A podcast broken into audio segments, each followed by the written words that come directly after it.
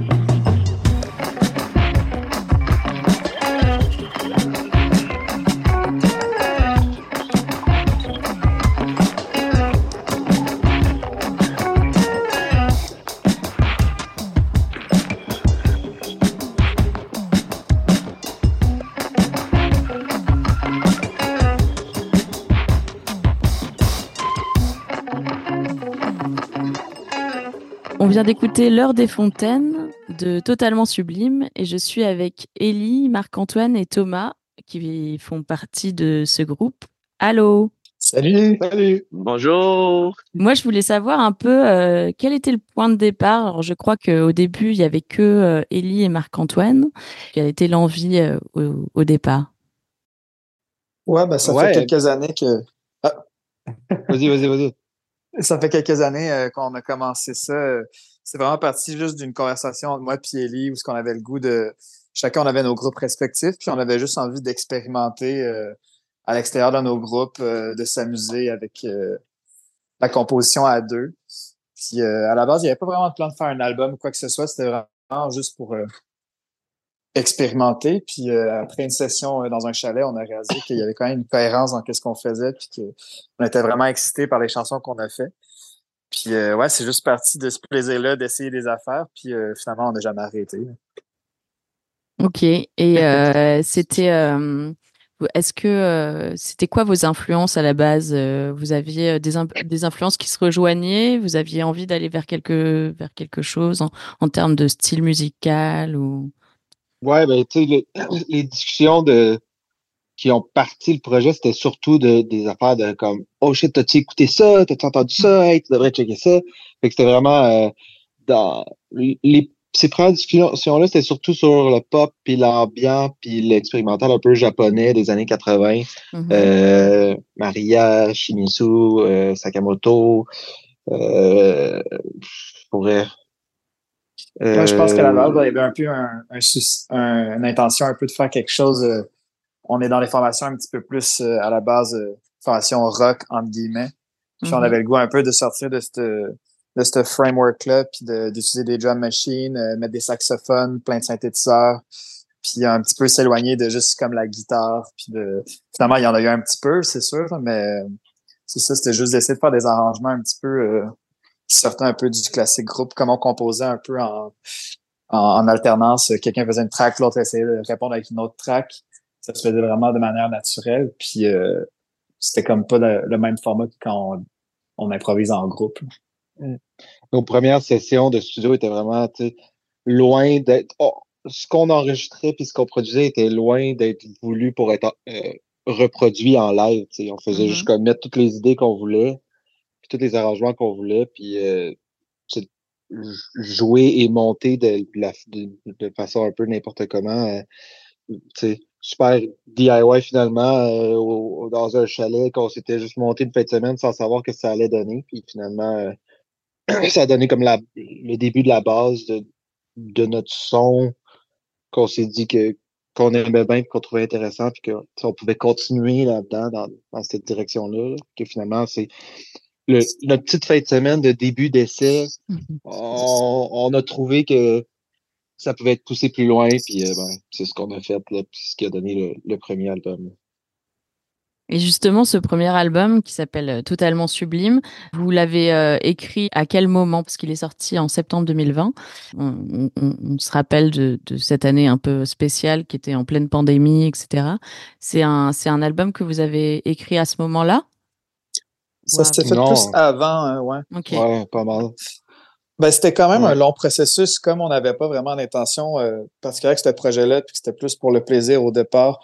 Au début, ben, on se voyait euh, quand ça donnait, puis on essayait de faire ça plus comme des blocs de création, justement, qu'on allait dans, un chalet, puis on revenait, on avait trois nouvelles chansons.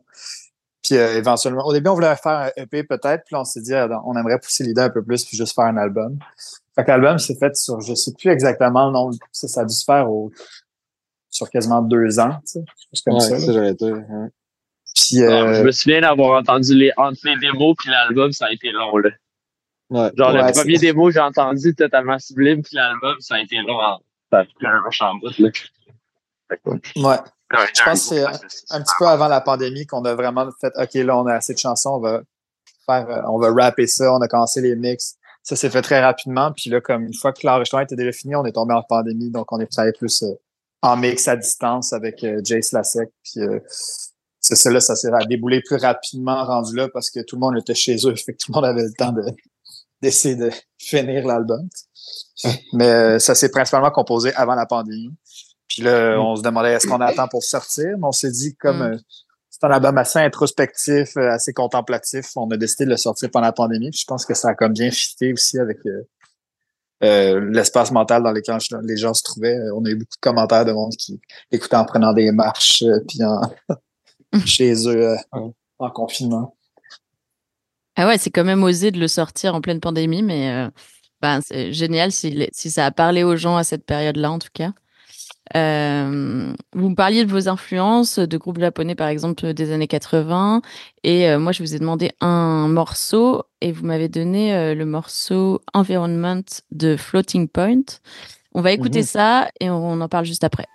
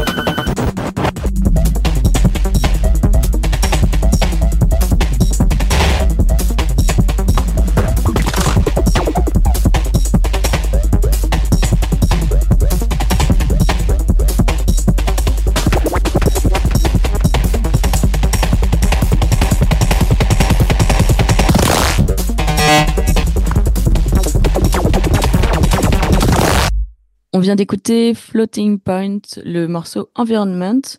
Euh, est-ce que l'un d'entre vous euh, peut me parler de ce morceau-là? Ouais. Euh, ben, je pense que Celui-là, c'est vraiment plus une influence pour notre deuxième album qu'on vient de terminer. Euh, surtout dans le processus d'écriture de, en fait, de l'album de Floating Points, duquel cette pièce-là est, est, tirée, l'album Crush, qui a été composé en, en live, en tournée, euh, euh, devant public. Je pense que Sam Shepard essayait des affaires, puis euh, ça, ça a donné cet album-là. Puis cette approche-là nous a vraiment ça nous a bien inspiré, puis ça nous a tenté de le faire. Puis c'est ça qu'on a fait en, c'était dans l'année 2022. Euh, qu'on a fait une, série de, une série de, de, de sessions d'improvisation devant public, euh, qu'on enregistrait tout, mm-hmm. euh, puis qu'on allait comme vraiment prendre ces bases-là pour faire l'album. C'est ce qu'on a fait. Là, il y a vraiment des. Sur l'album, il y a des, des tracks. En fait, toutes les tracks ont au moins un élément ou plusieurs jusqu'à tous les éléments de, de session live, enregistrés en, en live qu'on n'a pas nécessairement reproduit euh, en studio. Fait que ouais, on était supposé faire comme mettons une ou deux sessions, puis finalement euh, c'est la première euh, a comme un peu attiré l'attention, fait qu'on l'a fait à Mutec, qu'on l'a fait au Festival Bleu Bleu aussi, puis tout ça, fait qu'on avait comme un, un cinq heures de matériel d'improvisation à, faire le ménage, puis dans le fond c'est c'est parti de Floating Points, de, de l'idée et de l'approche de l'album Crush. D'accord. Parce que justement, dans le, dans le nouvel album que vous allez sortir, donc le 2 février 2024, euh, c'est des sessions, c'est après ces sessions live que vous avez euh, commencé à justement créer autour de ça. votre, votre façon de faire, c'est très, euh, comment dire, euh, comment, comment vous composez un peu vos, vos musiques, notamment là pour le nouvel album? C'est plus comment dire, euh, c'est quelque chose que vous faites en groupe, que vous improvisez ensemble, ou c'est quelque, ou c'est quelqu'un d'entre, c'est un d'entre vous qui ramène un morceau ou un début de morceau?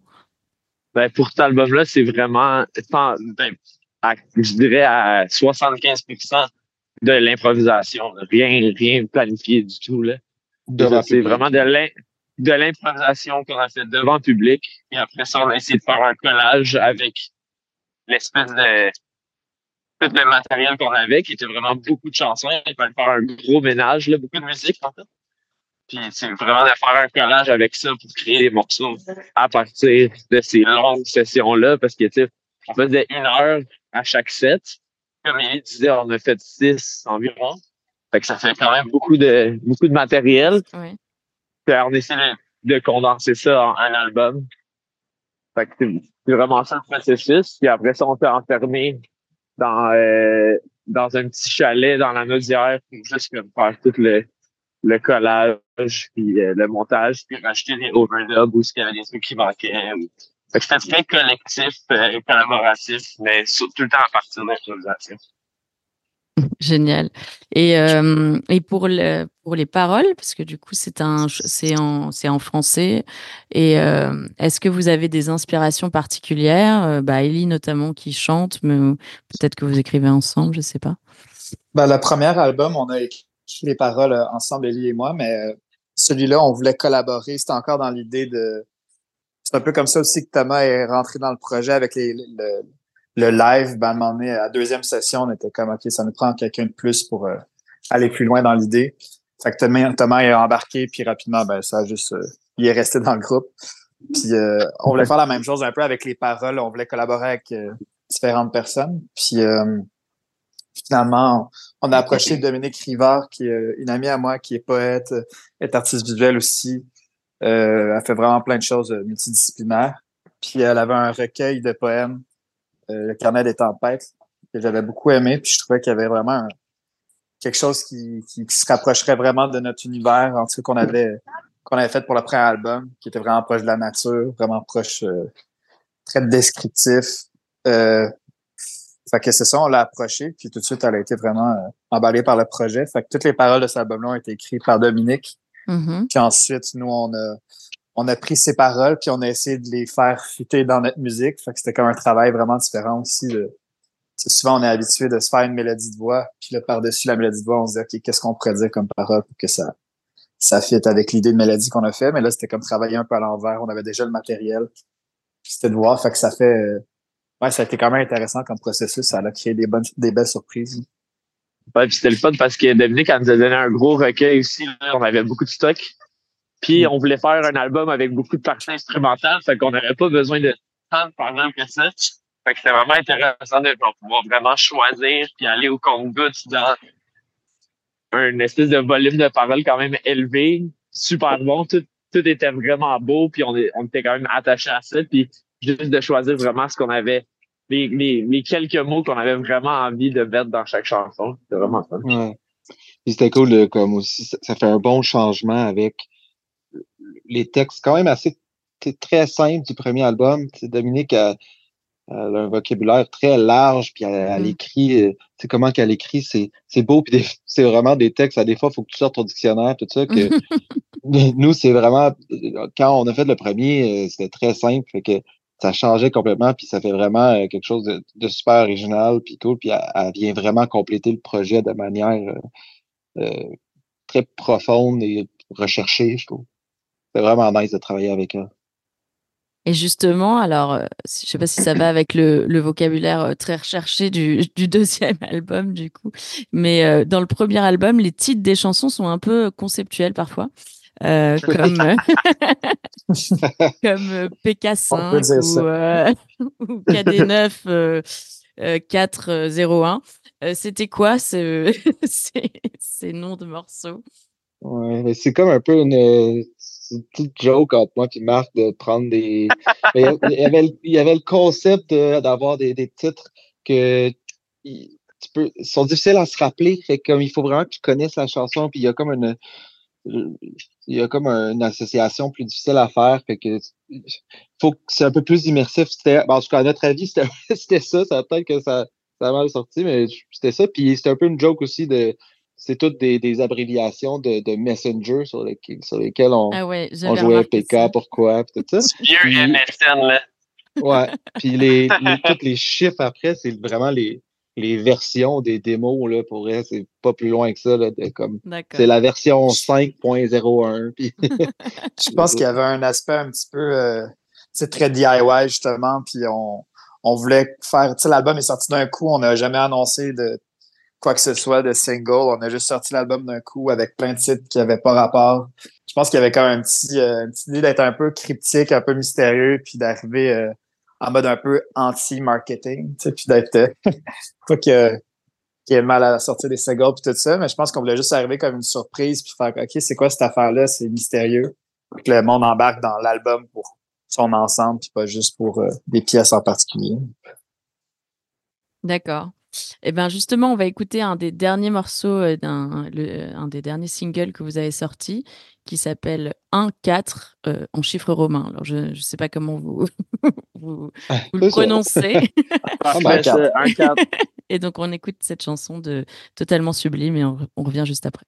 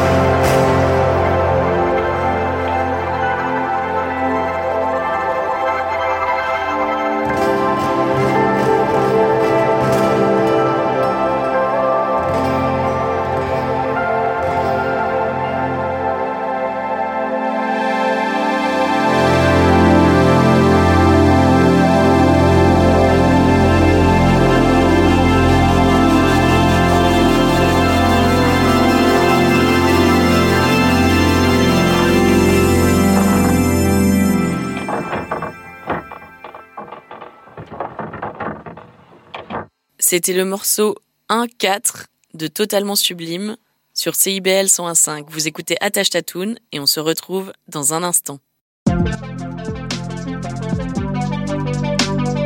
Attache Tatoon, présenté par Laurie Vachon. Je suis toujours avec Marc-Antoine, Élie et Tom. Euh, je voulais savoir, moi, euh, comment se passaient les spectacles de Totalement Sublime sur scène? Euh, beaucoup de synthétiseurs. il y a beaucoup de, beaucoup de machines. C'est euh, un show. Euh, ouais. C'est surtout que c'est pas ce qui fait changement avec comme nos autres projets, c'est que on est. Vous avez on pas a un, eu... un, instrument fixe chacun. Ben, c'est ça, tu sais. Puis on, on, a un peu on a assumé le trio dernièrement. Ben, dernièrement, ça commence à faire un petit bout, mais tu sais, Totalement Sublime, nos premiers shows, on cherchait un peu, puis on l'a fait avec un groupe de. Ben, on était six, on l'a fait avec plein, plein de monde. Puis finalement, on a comme assumé le trio à un moment donné, de juste utiliser des séquences, puis de jouer avec ça, puis de d'essayer de rendre les séquences intéressantes, puis de OK, c'est quoi les éléments les plus importants? Qu'est-ce qui, qui rend que comme ça va lever, puis qu'on devrait jouer, puis tout ça? Mais de le faire en trio, c'est vraiment euh, c'est un autre défi pour nous autres. Mais ce qui fait que le show, euh, en tout cas, ce qui affecte le show, c'est qu'on est tous vraiment occupés. on a, tu sais, moi, je suis au drum puis je contrôle trois synthétiseurs. Thomas, il a 43 synthétiseurs. Marc, il, Marc, il, joue de la guitare, de la bass, du sax puis des synths puis il contrôle tous les autres synthétiseurs parce que ça, ça devient un peu compliqué, mais on est tous vraiment occupés, fait que ça fait qu'il n'y a pas de, n'y a pas de vrai frontman qui va animer. Il n'y a pas de. Fait qu'on est un peu en développement de comment rendre le spectacle. Euh, ben, personnellement, j'aime ça aller voir un show que genre il y a des machines puis tout le monde, tout le monde est, occupé, mais c'est. Euh, je pense que le spectacle de Totu est euh, euh, va devenir quelque chose de, multimédia un peu parce que pour aller rejoindre le public qu'on est en train de développer un peu parce que c'est ça, on, on est vraiment, vraiment occupé. Des fois, on n'a pas le temps de, vraiment faire euh, le travail qu'un bon frontman peut faire. Après aussi, tout l'album été complètement composé euh, en grande partie en live, qu'on dirait qu'on s'est habitué aussi à se mettre dans cette zone-là où on contrôle plusieurs affaires en même temps. On a comme tellement testé ce système-là de MIDI, d'informations qui se, qui se passe entre les synths, que là, on était comme un peu préparé à cette formule-là. Puis je pense que en le faisant pour les, sessions live, ben, ça nous a donné le goût de rester un peu dans cette euh, zone-là qui est un peu alternative au groupe plus traditionnel. Puis il y a quelque chose de très cool aussi qu'on que, ben, que moi j'ai remarqué surtout que, que je suis quand même fier, c'est que les, les cinq sessions True nous ont fait un peu euh, on vient de on vient d'un background plus rock pop où comme les chansons sont vraiment composées puis qu'on sait ce qu'on fait en show. Puis quand on a commencé à faire les sessions euh, d'improvisation, euh, on n'est pas des grands improvisateurs euh, jazz ou n'importe quoi. Fait que ça nous a fait vraiment apprendre à faire ça puis à nous écouter beaucoup. Puis quand on est arrivé en studio pour ajouter certains éléments au, aux sessions enregistrées, il y, a eu, il y a beaucoup de moments où on, finalement on a fini à encore improviser par-dessus, puis on s'écoutait. Puis dans le show, je pense qu'on en met encore des moments où comme on se laisse un peu aller, puis on écoute ce que l'autre fait, puis on, on apprend. Euh, c'est pas des solos, c'est plus des textures qu'on va chercher pour aller compléter les autres. Euh, fait que je pense que ça, c'est comme un élément qu'on a un peu appris avec les sessions. Euh, en tout cas, moi, de mon côté, c'est ça, je me suis vraiment amélioré pour ça. Puis laisser la place aux autres, c'est que c'est pas il y a, cet aspect-là qui est, quand même euh, présent dans, le spectacle en ce moment qu'on est en train de monter. Oui, donc il y a encore plein de choses à découvrir en live. Euh, d'ailleurs, si euh, les auditeurs veulent aller vous voir, il y a quelques dates qui sont sorties. donc, 23 février à la saga Sutton, le 23 mars à l'église Saint-Antoine à Lavaltrie et le 5 avril à la petite boîte noire à Sherbrooke. Mais j'imagine qu'il y a d'autres dates qui vont s'annoncer euh, dans les prochains mois. Tout à fait. Euh, et euh, est-ce que vous avez un souvenir particulier de, de spectacle? Par exemple, après la fin de la pandémie, j'imagine que l'engouement était différent. Ou est-ce que vous avez un souvenir particulier? Hmm. On est bon pour oublier des événements. Ben, moi, je me souviens quand même bien du premier spectacle. Justement, on parlait de plein de formules qu'on a eues. Puis le mhm. premier qu'on a fait, c'était un événement de bonbonbon, notre label euh, au, euh, au MTLUS. Puis c'est pour cette formation-là, on était peut-être, euh, on était six, je crois. Puis on était une gang d'amis. Puis c'était la première fois qu'on qu'on faisait un show parce que l'album était sorti en pandémie. Puis c'était assis au MTLUS. Puis je me souviens que tout le monde était tellement ému tout le long du spectacle. Il y avait Larynx aussi. je sais plus, il y avait-tu Vanille? En tout cas, je sais pas exactement. mon affaire solo aussi. Il y avait ton show solo aussi. Ouais. Puis euh, il y avait comme vraiment une. Euh, ouais, c'était vraiment particulier cette soirée-là. On dirait que tout le monde était, avait tellement pas vu de, de gens pendant tellement longtemps, puis il avait pas vu de musique live, on dirait que tout le monde était sur le bord des larmes à chaque spectacle. Que, c'était quand même un bon moment. Ok. Et euh, bah, on va écouter un, un, un, morceau de votre euh, premier album qui s'appelle donc Oh My God Oiseau, OMG Oiseau. Et, euh, et, et on, on revient juste après.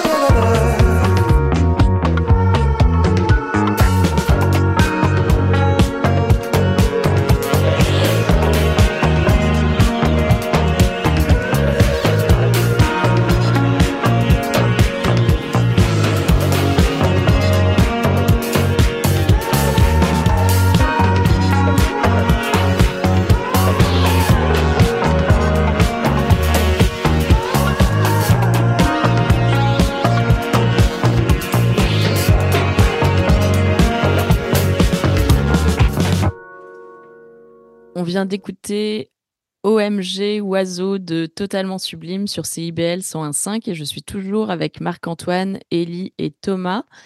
Euh, moi, j'avais euh, une. Je pose toujours une question dans, dans cette émission. C'est euh, est-ce que vous auriez une collaboration rêvée? Alors, ça peut être de oh. l'ordre du rêve complet, qui, quelque chose d'impossible, mais voilà. Si. C'est une très bonne question, c'est top. ben, ben c'est vraiment difficile. Et vous avez, vous, avez le droit de, vous avez le droit d'avoir plusieurs idées ou, ou si vous n'en avez pas, c'est pas grave. Hein. Ben, j'aimerais ça, moi, mettre des synthétiseurs sur du Philippe Glass. Ça serait bien. Oh shit. Oh. Ça être cool. un peu de... Ouais. Pourquoi pas? Tant qu'à. Tant qu'à. Ouais. moi, c'est réalisé parce que ma, ma collaboration rêvée, c'est avec Thomas et Marc. Oh! Ah! C'est cute! Euh, je, je sais pas, je suis en train de regarder. je suis en train de regarder ce que ma petite connaissance chez nous puis de me, trouver une idée, mais c'est difficile. C'est vrai qu'il y a aussi Yasuaki Shimizu qu'on parlait tout le temps dans le premier album. Que ouais. Finalement, le sax est un peu resté dans les deux albums. Puis euh, dans le EP, que c'est un saxophoniste japonais qui nous a quand même parlé influencé puis qui fait beaucoup de synthétiseurs aussi. Euh, ouais, moi, je m'en allais dire euh, juste comme aller en studio avec Yellow Magic Orchestra juste pour chiller. Ouais, ça serait cool. leur poser des questions. ouais, aussi revenir à, à tantôt ce qu'on a mis de Floating Points, quand même. Ouais. Je sais pas, le, le gars de Floating Points, c'est quand même, euh, ça pourrait quand même être une belle collab. très, très ouais, Ouais. C'est sûr. Bah, vous voyez, vous avez plein d'idées. Bah oui, il faut juste se laisser aller un peu. Euh, justement, euh, on parlait de, de, sax, de saxophone. Euh, je vous ai demandé un titre à faire découvrir aux, auditeurs de CIBL et vous m'avez donné la chanson de Pharoah Sanders qui mmh. s'appelle Hum, j'ai un petit bug, j'arrive. Love, Love, is, everywhere. Love, is everywhere. Love is everywhere de Pharoah Sanders. Euh, on va écouter ça et puis on revient juste après.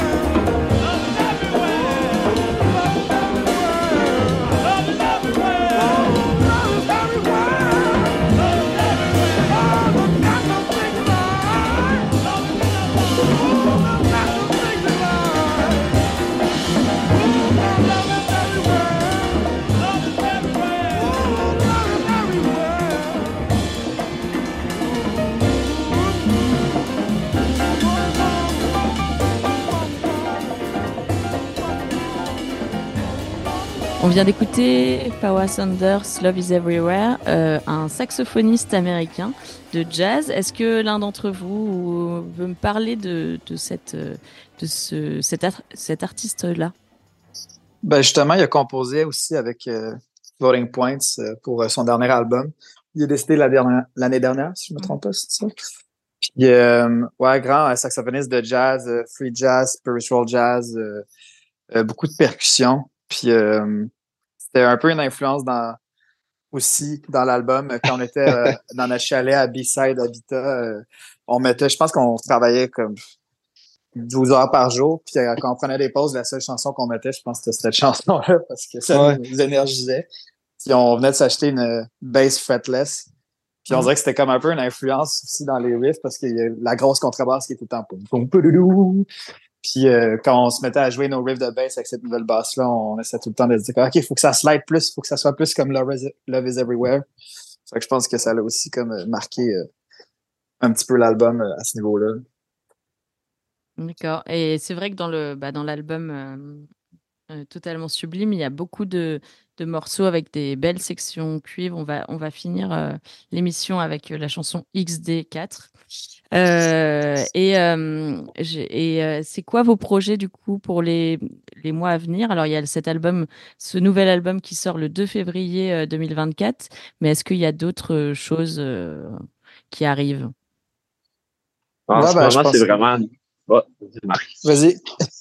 ah, en ce moment, c'est vraiment travailler les lancements, puis se préparer à c'est un peu un casse-tête de savoir comment on va faire euh, tout ce spectacle-là euh, en live devant les mm-hmm. gens, puis de, tout le nouvel album. Fait que c'est vraiment un peu... Euh, la dernière fois qu'on s'est vu les trois pour pratiquer, c'est vraiment du casse-tête de savoir qui qui va jouer tel synthé, quel qu'on enlève, comment on fait cette espèce de pad-là bizarre, comment on fait le sidechain dans tel synthé. Puis, fait que c'est comme vraiment la technicalité de, de live. C'est là-dessus qu'on travaille nos pratiques vues de l'extérieur peuvent, avoir l'air très plates parce que c'est beaucoup de discussions puis de branchage de fils de comment ah, on essaie ça.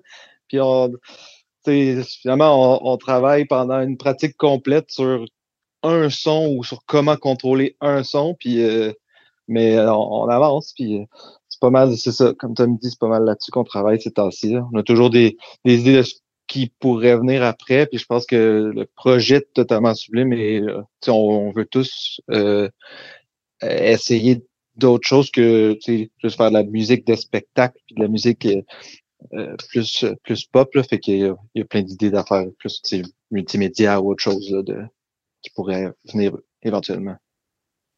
Ok, alors si on veut voir euh, le rendu de tout ce travail-là, pour l'instant, il y a trois dates qui sont prévues, le 23 février à Sutton, le 23 mars à Lavaltrie et le 5 avril à Sherbrooke.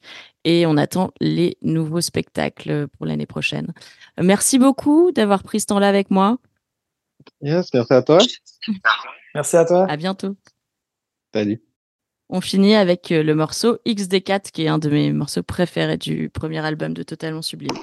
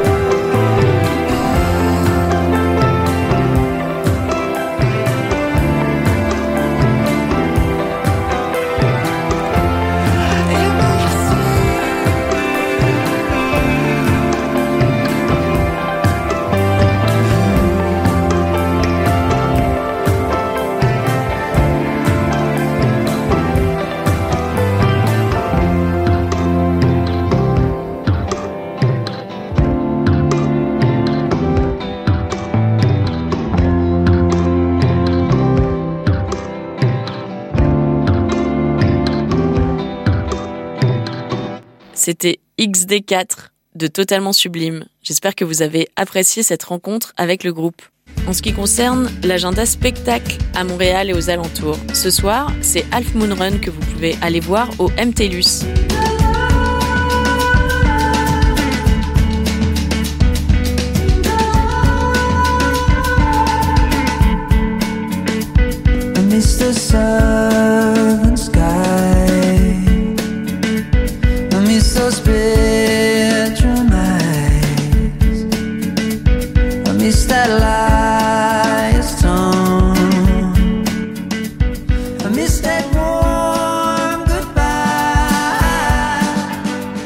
Le 15 décembre, c'est Émile Bilodeau qui sera en concert gratuit, place Émile Gamelin à Montréal.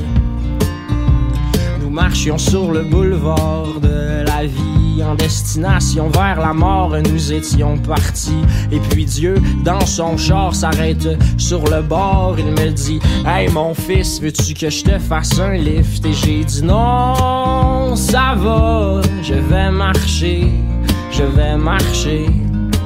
Et j'ai dit non, ça va, je vais marcher, je vais marcher. Et si vous voyez ceux que j'aime en chemin, dites-leur que je n'ai plus de peine et que je ne suis plus très loin. Et si vous voyez ceux que j'aime en chemin, dites-leur que je n'ai plus de peine et que je ne suis et que je ne suis plus très loin.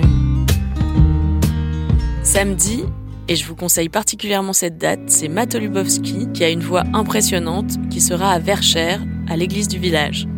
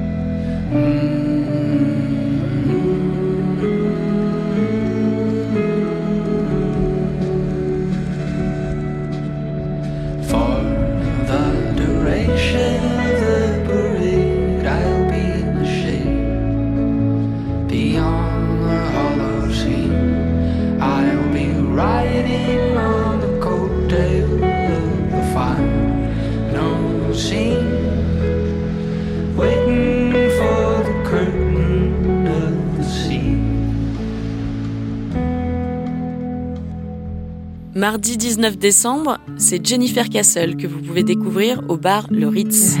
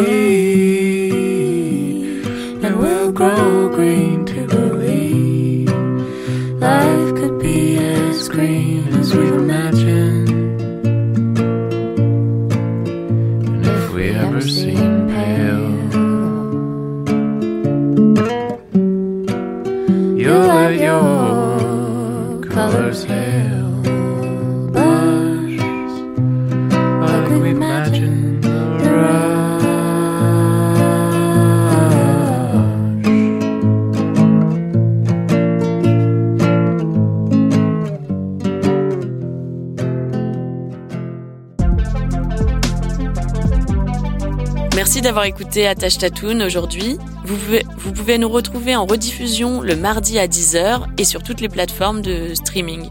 On se retrouve la semaine prochaine, jeudi à 13h, avec Valence, qui nous présentera son univers musical. À bientôt!